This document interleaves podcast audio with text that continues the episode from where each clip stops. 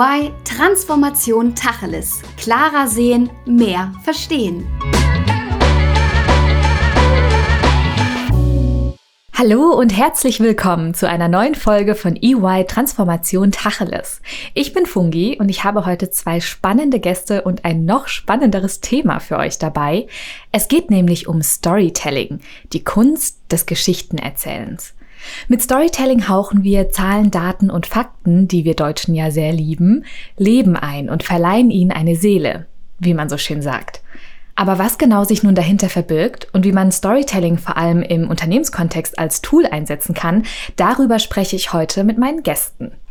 Mit dabei ist Saskia Backhaus, die nach dem Motto Put the People in the Spotlight bei EY unsere KundInnen dabei unterstützt, Mitarbeitende auf die Reise der Transformation mitzunehmen. Bevor sie zu EY kam, hat Saskia Erfahrung auf beiden Seiten der Macht gesammelt. Sie war sowohl in Kommunikationsagenturen als auch in der Industrie tätig.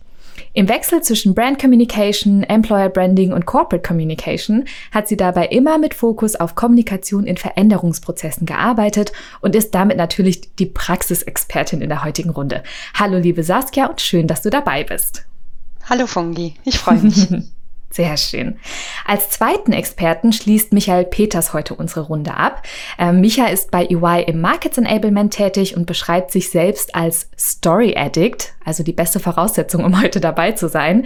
Ähm, Micha streamt ganz gerne mit Abos bei fünf verschiedenen Streamingdiensten und bevor er zu EY kam, war er als Journalist und in einer Content-Agentur als Kreativdirektor tätig. Sein Fokus liegt insbesondere auf dem Storytelling im B2B-Bereich und damit ist er der festen Überzeugung, dass wir hier in Deutschland auch noch etwas Entwicklungspotenzial haben. Herzlich willkommen, lieber Micha. Schön, dass du auch dabei bist. Hallo, guten Tag. Sehr schön. Jetzt habe ich eben schon ganz kurz erklärt, dass man mit Storytelling Daten eine Seele geben kann. Aber jetzt sagt doch mal ihr beiden, was kann man jetzt mit Storytelling alles machen und wozu ist es gut? Möchtest du vielleicht starten, Saskia? Sehr gerne, Fungi. Letzten Endes sage ich immer, dass Storytelling ein Instrument ist, um zu emotionalisieren egal welches Thema wir haben, wir brauchen Geschichten, denn wir alle lieben ja Geschichten, um mhm. uns besser daran erinnern zu können und um uns auch damit zu identifizieren. Denn meistens verbinde ich dann ja etwas damit, einen bestimmten Charakter, müssen an Herr der Ringe denken, jeder kennt Frodo, ich ähm, kenne den Spannungsbogen und mir fällt es viel leichter, mir das Ganze in Erinnerung zu rufen. Mhm. Schön. Micha, was sagst du dazu?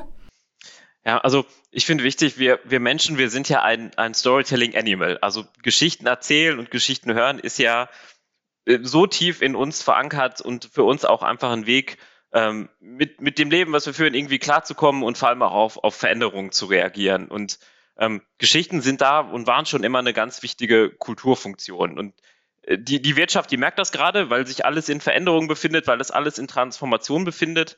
Ähm, und da vor allem das Storytelling und Geschichten vor allem auch einen Halt geben können und vor allem auch Menschen bewegen und mitnehmen können. Und das, das, das macht diese Disziplin oder dieses, dieses Tool ähm, gerade in der Zeit, in der wir jetzt gerade sind, unheimlich wichtig und wertvoll.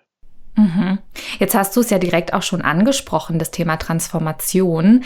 Ähm, wie kann ich mir denn jetzt Storytelling wirklich im Transformationskontext vorstellen? Ne? Weil Geschichten erzählen klingt erstmal sehr, sehr soft irgendwie. Und wie passt das in so eine Unternehmenswelt und vor allem in eine Transformationszeit rein? Also ähm, es, es passt insofern rein, ähm, weil jede, jede Transformation, jede tiefgreifende Veränderung, die wir bisher in der Wirtschaft erlebt haben, angefangen bei allen industriellen Revolutionen, die es bisher gab, die hat immer, wenn man das mal sich anguckt, die hat immer relativ schnell Geschichten produziert, an denen man sich festhalten kann, an denen man noch lernen kann, lange bevor das Thema, ich sag mal, methodisch, analytisch äh, äh, durchdrungen wurde. Mhm. Ähm, ich glaube, das ist auch jetzt gerade der Fall.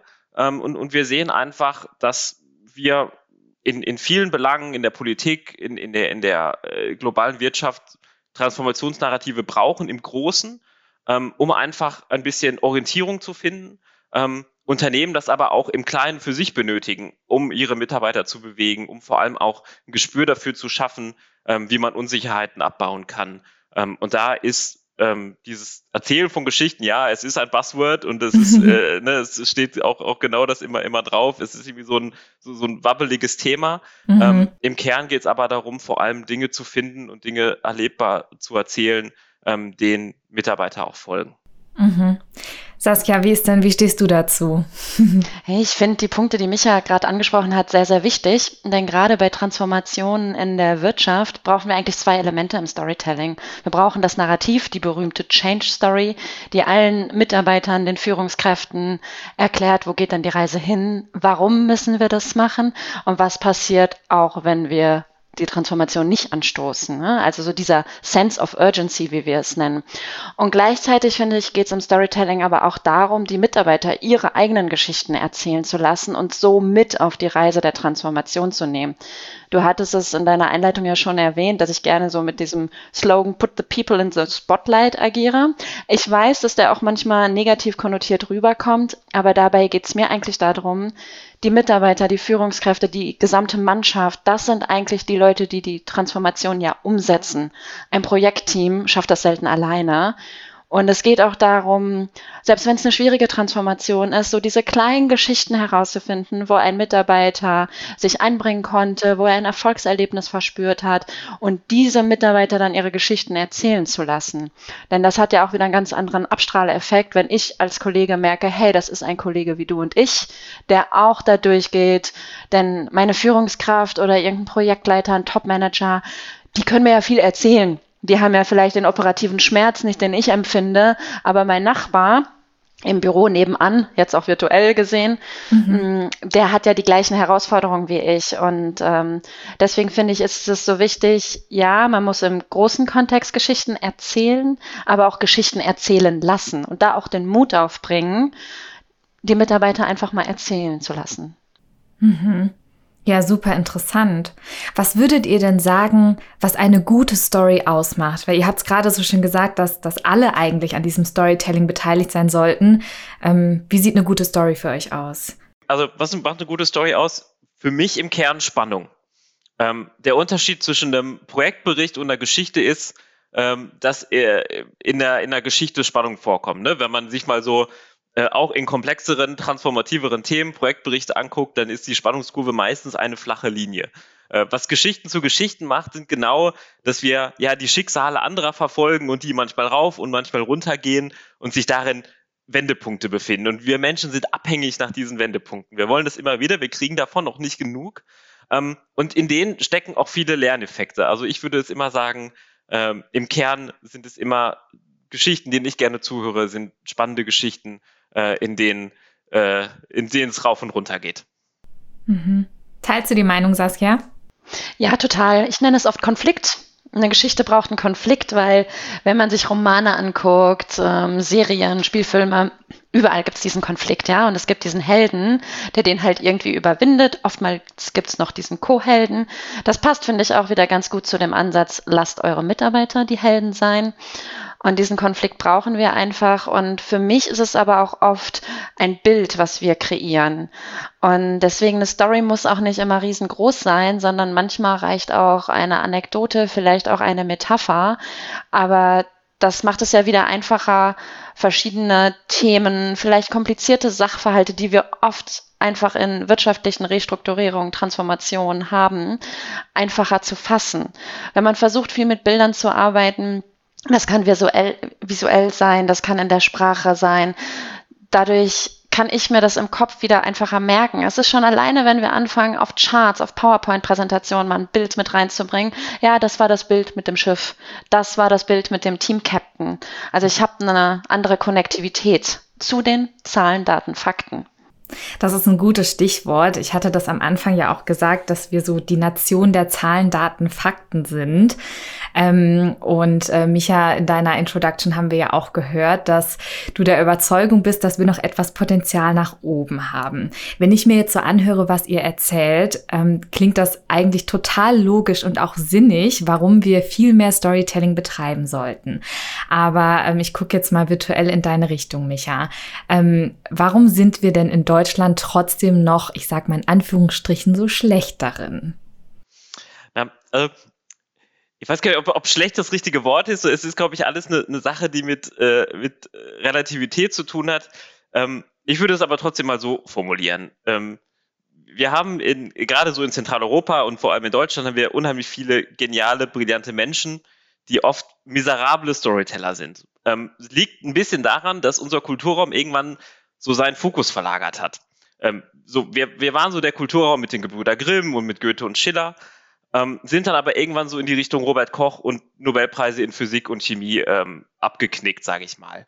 Ähm, man, wir haben uns einfach einen anderen Fokus gesetzt. Man merkt, dass jeder, der mal, der mal in den USA war oder in den USA studiert hat, der merkt, dass dort einfach eine andere Kultur dieses Lernens am Einzelfall, dieses, dieses Lernens an Beispielen oder an Geschichten erzählen und auch Narrative aufbauen, da findet, ist, ist einfach eine, eine, andere kulturelle Basis, auf der das irgendwie, auf der das irgendwie fußt. So, sind wir Deutschen jetzt per se schlecht im Storytelling? Ich würde sagen, nein. Wir haben in der Literatur eine, eine Katharina Hartwell, die finde ich zu den tollsten Erzählerinnen äh, der ganzen Geschichte gehört. Ähm, trotzdem müssen wir sehen, wir müssen eigentlich ja Sonntagabend nur den Fernseher anmachen. Da haben wir halt den Tatort und die Amis haben halt True Detective. Ähm, und wir merken halt relativ schnell, ähm, wo gut erzählte Geschichten sind und wo nicht. Ähm, das diffundiert sich, finde ich, ein bisschen so in die Wirtschaft durch, ähm, weil wir uns in der Wirtschaft gerade in komplexen Themen, und da sind wir dann wieder bei Transformationen, oft darauf verlassen, dass die Zahlen, die Daten, die Fakten, die KPIs, ähm, dass die die Menschen per se bewegen. Ich glaube, das ist nicht immer der Fall. Ich glaube, man braucht dieses ähm, Verpacken und auch dieses Instrumentalisieren von Narrativen und Geschichten, von Dingen, die man folgen kann, von Einzelfällen, von positiven Beispielen, weil wir Menschen einfach gepolt sind, so zu lernen und Informationen auch so wahrzunehmen und daraus auch Motivation zu schließen. Das ist einfach die mentale Software, die wir haben. Mhm. Saskia, wie stehst du dazu? Ja, ich unterstütze das sehr. Und ein zweiter Aspekt, der mich sehr umtreibt, ist oft den Mut, auch Storytelling zuzulassen. Das beobachte ich immer wieder. Ich glaube, da hinkt die Wirtschaft der Entwicklung der Kommunikation hinterher. Ich meine, wir haben alle erlebt durch Social Media, dass man Kommunikation heutzutage nicht mehr kontrollieren kann. Ja, Power to the Crowd ist da so der große Claim jeder hat jetzt halt eine Stimme und genauso ist es natürlich auch im wirtschaftlichen Kontext. Die meisten großen Unternehmen, auch kleine Unternehmen, haben mittlerweile ein Social Intranet eingeführt. Trotzdem merke ich, dass sich sowohl auch so Corporate Communications Bereiche wie auch das Top Management schwer damit tun, Kommunikation nicht mehr zu kontrollieren. Ich bin generell eh davon überzeugt, dass es heutzutage die Aufgabe eines Kommunikators ist, die Leute zu befähigen zu kommunizieren und nicht mehr jede Botschaft zu kontrollieren, weil es ist eh nicht mehr möglich. Und gerade in Transformation erlebe ich dann oft, dass man einfach nicht den Mut hat, weil man eine Geschichte nicht immer so 100% steuern kann, wie sie halt erzählt wird. Zahlen sind halt immer so schön fixen. Das lieben gerade wir Deutschen hier. Die kann man schlecht verändern. Das fällt sofort auf, wenn da eine 5 statt eine 8 steht. Geschichten werden aber weiter erzählt, kriegen immer einen, einen leichten Twist quasi im Flurfunk. Und da ist auch immer mein Appell ganz klar, zum einen vertraut den Experten, die ihr oft im Haus habt, die Bock darauf haben, das auch umzusetzen und Geschichten ins Unternehmen zu bringen. Und dann auch lasst die Leute erzählen, selbst wenn mal eine Nachricht vielleicht etwas daneben geht. Meistens kann man es aber wieder gut einfangen. Mhm. Das ist ganz interessant, weil du gerade schon so ein bisschen das Thema Hürden auch angesprochen hast. Ne? Also was hält ähm, uns denn vielleicht auch davon ab, mehr Storytelling zu verwenden oder mehr Geschichten zu erzählen. Wir haben jetzt über Mut gesprochen, vielleicht auch über diese Angst, das nicht richtig kontrollieren zu können. Gibt es da aus eurer Sicht noch weitere Punkte, die darauf einzahlen? Ja, absolut. Ich glaube, das größte Problem ist, dass das ganze Thema Change Communication in Transformation nicht von Anfang an mitgedacht wird. Ich weiß es nicht, ob es oft dem Zeitdruck geschuldet ist, dass man es einfach als nicht so wichtig erachtet. Mm, mein Verständnis ist, dass Kommunikation in der Funktion eh ein Service ist, ein Service fürs Business. Mm, und für mich als Kommunikator ist es aber auch viel einfacher, die Geschichte zu erzählen, wenn ich die Entwicklung auch im Projektteam von Anfang an mitbekomme und nicht irgendwann, wenn sie quasi fast fertig ist, wenn man in die große Ankündigungskommunikation gehen möchte und dann quasi hier jetzt bereit mal ein Townhall-Meeting vor. Also dann ist das Kind eigentlich schon in den Brunnen gefallen. Mm, und was mir auch immer wieder auffällt, dass die Vorbereitung zum Beispiel der Change Story auch ein Vehikel sein kann, um wirklich nochmal das Projektteam, die, die Top-Führungsmannschaft zu alignen. Denn wenn ich sie dann interviewe und frage, okay, was ist denn so the reason why? Warum machen wir das alles hier? Dann kriege ich oft ganz unterschiedliche Antworten, wo ich mir auch denke, interessant. Also ihr seid schon auf der Zahlenebene unterwegs und guckt schon, ne, welche Capabilities brauchen wir, welche Services kann ich von A nach B shiften, je nach Transformation. Aber wir haben das Ziel dahinter noch gar nicht final abgestimmt und sitzen eigentlich so auf verschiedenen Dampfern. Mhm. Micha, möchtest du da ein bisschen was dazu ergänzen? Ja, also was ich so erlebe ist ähm, und erlebt habe auch zu Agenturzeiten, dass so dieses, dieses Wort Storytelling, das wird so oft als diese Petersilie erfunden. Ne, man macht dann so seine, äh, seine Arbeitssheets und dann, ja, da müssen wir dann noch irgendeine Story dazu machen. Ähm, ich glaube, die, die Wahrheit liegt ja irgendwo in der Mitte, ne? wenn man sagt, wir sind in einer Welt, und das findet in den Unternehmen genauso statt wie draußen, in der wir mit den Informationen, die verfügbar sind, permanent und absolut überfordert sind. So dieser Information Overload, der ist ja einfach eine Realität, ähm, was dafür sorgt, ähm, dass selbst wenn ich, bleiben wir mal bei diesem Konflikt, äh, Daten gegen Geschichten, der kein Konflikt ist, aber auf den wird es ja oft runtergebrochen, dass man, dass man gerade so das was man an, an Studien oder an Zahlen oder an Daten, Fakten hat, die einen eigentlich sofort überzeugen müssten, dass man mit denen fast schon gar nicht mehr durchdringt, ähm, weil man einfach gar nicht mehr unterscheiden kann, was von dem ist jetzt relevant, was von dem ist jetzt auch, auch wirklich und echt. Ähm, und ich, ich sage es wieder, Storytelling ist in dem Sinne ein, ein Mechanismus, quasi Informationen anders aufzubereiten, die Relevanz herauszustellen und dann vor allem auch diesen diesen Argumenten erstmal die Chance gegeben, gehört zu werden. Das findet in Unternehmen statt, wenn man eine neue Software in der Buchhaltung einführt. Das findet auch äh, in größeren globalen Kontexten statt, zum Beispiel beim Klimawandel, wo vor allem, ich sag mal, die wissenschaftliche Community ähm, im Bereich Climate Change Jahrzehnte gebraucht hat, um mal ein, ein griffiges Narrativ und eine, eine heldenhafte Person zu haben, die man, die man zeigen kann, die lange äh, quasi darunter gelitten haben, äh, mit, mit Zahlen, Daten, Fakten eben nicht durchzudringen ähm, und dann quasi die dunkle Seite des Storytellings zu merken, wenn einfache, simplere Geschichten einfach verführerischer sind, die aber auf falschen Fakten aufbauen. Ähm, das ist dann so, ich sag mal, der, ähm, die, die Balancebewegung, in dem man sich in dem Thema einfach, einfach befindet. Ja, da würde ich tatsächlich gerne noch mal ein bisschen drauf eingehen und vielleicht, Saskia, hast du dazu auch noch eine Meinung, ähm, weil genau, glaube ich, dieser, äh, diese Gegenüberstellung Zahlen, Daten, Fakten und Geschichten. Geschichten werden ja auch ganz oft als etwas Fiktives wahrgenommen. Und wie schafft man denn jetzt diesen Connect oder wie, ähm, wie funktioniert dieser Connect, dass wir echte Fakten in eine fiktive Story packen? Ich glaube, die Kunst ist, die Story quasi aus der fiktiven Welt in die reale zu übertragen. Und das ist eigentlich auch das, was wir tagtäglich in Transformationen erleben. Denn die Story ist ja erstmal da, sei es eben, wir führen das IT-System ein, was Micha gerade genannt hat. Dann sitze ich als Buchhalter ja da und ab erstmal ich kann es als Aufgabe verstehen, ich kann es als Ziel verstehen, aber es ist noch nicht für mich greifbar. Und wenn ich dann aber anfange, und das macht ja jedes Projekt, das Ganze runterzubrechen in Aufgaben, in Verantwortlichkeiten, in Prozesse etc., dann fange ich ja an, das abzuarbeiten. Und wenn ich dann zum Beispiel sehe, okay, Feature ABC, die sind jetzt alle aktiviert und damit arbeite ich schon und dadurch spare ich bei Task XY vielleicht 20 Prozent meiner Zeit, die ich in Weiterbildung für mich investieren kann, schon habe ich meine Geschichte. Und es geht ja immer darum, so zu identifizieren, was gibt mir als Mitarbeiter einen Mehrwert, wenn ich es erzähle. Und das finde ich zum Beispiel total cool, ja, weil vielleicht habe ich dann in dieser Zeit, vielleicht habe ich irgendein anderes Produkt verbessert oder ich habe ein Training gemacht, was auch immer, aber ich freue mich ja vielleicht auch über das eine oder andere. Und selbst wenn es negativ ist, wenn ich vielleicht nicht komplett dahinter stehe, mm, so befasse ich mich damit. Und die Mitarbeiter reden eh. Ja, das ist in der virtuellen Welt erleben wir da sicherlich gerade ein bisschen Shift, aber sie tauschen sich aus. Und ich glaube, es geht vor allem darum, so eine Bühne zu geben, das auch einzufangen, auch mit dem Ohr mit dabei zu sein, zu wissen, was wird dann da so erzählt. Mm, und das dann auch wieder aufzugreifen. Und wenn man diesen Mitarbeiter gefunden hat, der da eine Volksgeschichte rausmacht und dem eine Bühne bietet, dann ist er auch stolz darauf. Dann wird er ja automatisch wieder zum Leader. Und die Leute identifizieren sich damit, folgen vielleicht und er kann seine Begeisterung für das neue IT-System vielleicht auch dem Kollegen, der sehr kritisch ist, quasi mitgeben und ihm durch durch den Change helfen. Ne? Denn ich glaube, die Leute, die ein Change gestalten, sind ganz klar die Führungskräfte und die, direkten Kollegen. Das ist nicht die Top-Führungskraft. Also ich finde, ich find, Saskia, du hast da genau das, das entscheidende Stichwort, mit dem ich mir da auch vieles aufschließe. Das ist so dieses Entdecken von Geschichten. Ich glaube, das ist genauso der, der Unterschied ähm, oder der, der, der Bereich, wo Storytelling in B2B irgendwie auch ein bisschen wachsen kann, weil vieles von dem, was wir so über Storytelling wissen oder meinen zu wissen, das kommt vieles aus der Werbung oder aus der Literatur. So, das sind jetzt beides Fictional Writing Disziplinen.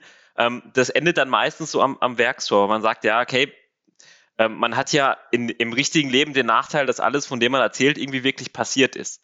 Ähm, das heißt aber ja nicht, ähm, dass man das nicht entdecken kann, dass man da nicht gezielt nachsuchen kann und es dann vor allem auch so, ich sag mal, sie sich den Instrumenten von Geschichten erzählen, sich dem dann so zu bedienen, dass man es dann auch, auch gut erzählt und spannend erzählt. Ne? Das muss ja nicht alles ähm, immer langweilig sein, was man da in so einem Unternehmen macht. Und, und das so zu entdecken und da auch rauszustehlen und sich vor allem, ähm, ich sag mal, auch bei Instrumenten zu bedienen, die es schon gibt. Ähm, für mich ist das immer so Struktur, Spannung, Helden. Ja? Das, das sind einfach die, die, die Gewürze, die in jeder Geschichte in der Literatur sind, die aber auch äh, eigentlich in jedem Intranet-Artikel mit einer Erfolgsgeschichte von einem Change-Projekt äh, sich auch wiederfinden können. Ähm, das widerspricht sich keinesfalls. Ja, und die Kanäle, um die Geschichte zu erzählen, die sind in der Regel da. Ja, es gibt in jeder Transformation eine Regelkommunikation, es gibt interne Kanäle wie das Social Network. Und die Leute sind ja auch stolz darauf, wenn sie dann auf einmal eine gewisse Aufmerksamkeit bekommen. Natürlich muss man den Kollegen, die Kollegin entdecken, die da Bock drauf hat. Und man sollte nicht jemanden versuchen, dahin zu bringen, eine Rampensau, sorry für das Wort, zu werden, wer sehr schüchtern ist und das gar nicht mag. Aber wenn die Kollegen eine gewisse Visibilität bekommen, stolz anfangen, darüber zu berichten, auch nach draußen hin, Familien, Freunden gegenüber, vielleicht den Nachbarn, dann hat das ja auch wieder einen wahnsinnigen Impact auf die, ja, auf so die eigene Loyalität dem Arbeitgeber gegenüber und letzten Endes dann auch auf die Performance. Jetzt ähm, heißt unser Podcast hier ja Transformation Tacheles und ich hoffe, ihr da draußen habt genauso viel Spaß wie ich dabei, Micha und Saskia zu lauschen. Ähm, aber jetzt hast du vorhin kurz angesprochen, Micha, Storytelling ist schon so ein bisschen Buzzwording. Wenn wir jetzt mal Tacheles sprechen und ähm, ihr sozusagen eure Message an die KollegInnen, aber auch andere UnternehmerInnen etc. in die Welt raustragen wollt.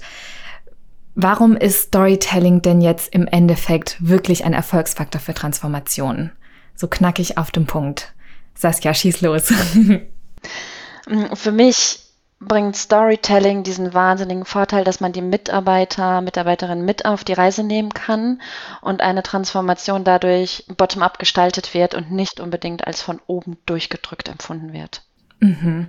Sehr schön. Micha, wie stehst du dazu? Also wir haben es gerade schon äh, so mehrfach gesagt, äh, der Begriff ja fehlt, die Kunst des Storytellings. Wenn ich jetzt mal Tacheles reden würde, würde ich sagen, mit Kunst hat Storytelling in der Wirtschaft rein gar nichts zu tun. Für mich ist es ein reines Instrument zur Veränderung, zum Verkaufen und zum Bewegen und Motivieren von Menschen, was kompletten marktwirtschaftlichen Mechanismen unterlegt und ähm, deren Kernsubstanz eigentlich auch nicht Kreativität und Fantasie, sondern Logik und Disziplin sind. Also äh, wenn man sich mal anguckt, warum wir eine Netflix-Serie ausmachen, ähm, dann ist das meistens, weil die Handlung nicht mal logisch ist. Das ist der Grund, warum der Tatort so ist, wie er ist, weil die Handlung halt nicht logisch ist. Und ähm, daran würde ich immer appellieren und sagen, ähm, lasst uns zusammen Storytelling von dieser Karte des fantasievollen Petersilien-Erzählens bewegen, ähm, hin zu etwas, was fester Teil von dem ist, wie wir Transformationen, große Veränderungen in der Breite erzählen ähm, und dort zum Mitmachen einladen. Das wäre quasi mein äh, Tacheles zum Thema. Sehr schön. Also wie gesagt, ich könnte euch noch ewig zuhören. Ähm, ich muss langsam so ein bisschen das Ende der Folge einleiten, aber möchte euch ganz gerne noch mit unserem Identity Piece entlassen. Nämlich stellt euch vor, in Berlin, in unserer schönen Großstadt, hängt ein Plakat von euch und ihr habt die Möglichkeit, einen Satz drauf zu schreiben. Wie würde dein Plakat aussehen, Micha? Gute Frage. Ähm, wahrscheinlich würde das Plakat sagen, äh, in drei Worten, erzählt mehr Geschichten. Und mhm. äh, hätte dann einen, äh, vielleicht kurzen Begleittext, der sagen würde, ähm, dass das was ist, was jeder kann, was auch jedem Spaß macht, was auch keine Hexerei ist, sondern äh, ich sag mal ein, ein Skill, der auch einiges leichter macht. Sehr schön. Und Saskia, wie gestaltest du dein Plakat? Ich würde mein Plakat direkt darunter hängen, quasi mit den Worten und lasst auch mehr Geschichten erzählen, damit auch jeder in die Rolle des Senders schlüpfen kann, der von der Transformation betroffen ist. Sehr schön. Ach, ich merke auch, ihr ergänzt euch ganz super, ihr zwei. Klasse. Ja, wow. Also wir haben heute echt unheimlich viel darüber gehört, wie wertvoll es sein kann, Geschichten zu erzählen und insbesondere in Zeiten der Transformation auch einfach ein Schlüssel zum Erfolg sein kann. Ne? Und dass Geschichten nicht nur in Kinderzimmern erzählt werden sollten, sondern ganz wichtig auch in unserer Wirtschaft. Ich bedanke mich sehr herzlich ähm, bei euch beiden für die tollen Insights und für dieses sehr angenehme und wirklich kurzweilige Gespräch. Und äh, wenn euch da draußen dieser Podcast auch so gut gefall, äh, gefallen hat, dann lasst uns gerne fünf Sterne da, abonniert oder schreibt uns gerne auch direkt an. Wir sind für euch unter der Mailadresse podcast.de.ey.com erreichbar. Gerne auch für Themenvorschläge oder für Fragen eurerseits. Ich sage an dieser Stelle vielen Dank fürs Zuhören, hoffe, dass ihr beim nächsten Mal wieder dabei seid und nochmal ein riesengroßes Dankeschön an Micha und Saskia, es war ganz toll mit euch. Gerne, Sehr vielen gerne. Dank. Bis dann, tschüss. Tschüss. Ciao. Das war EY Transformation Tacheles. Klarer sehen, mehr verstehen.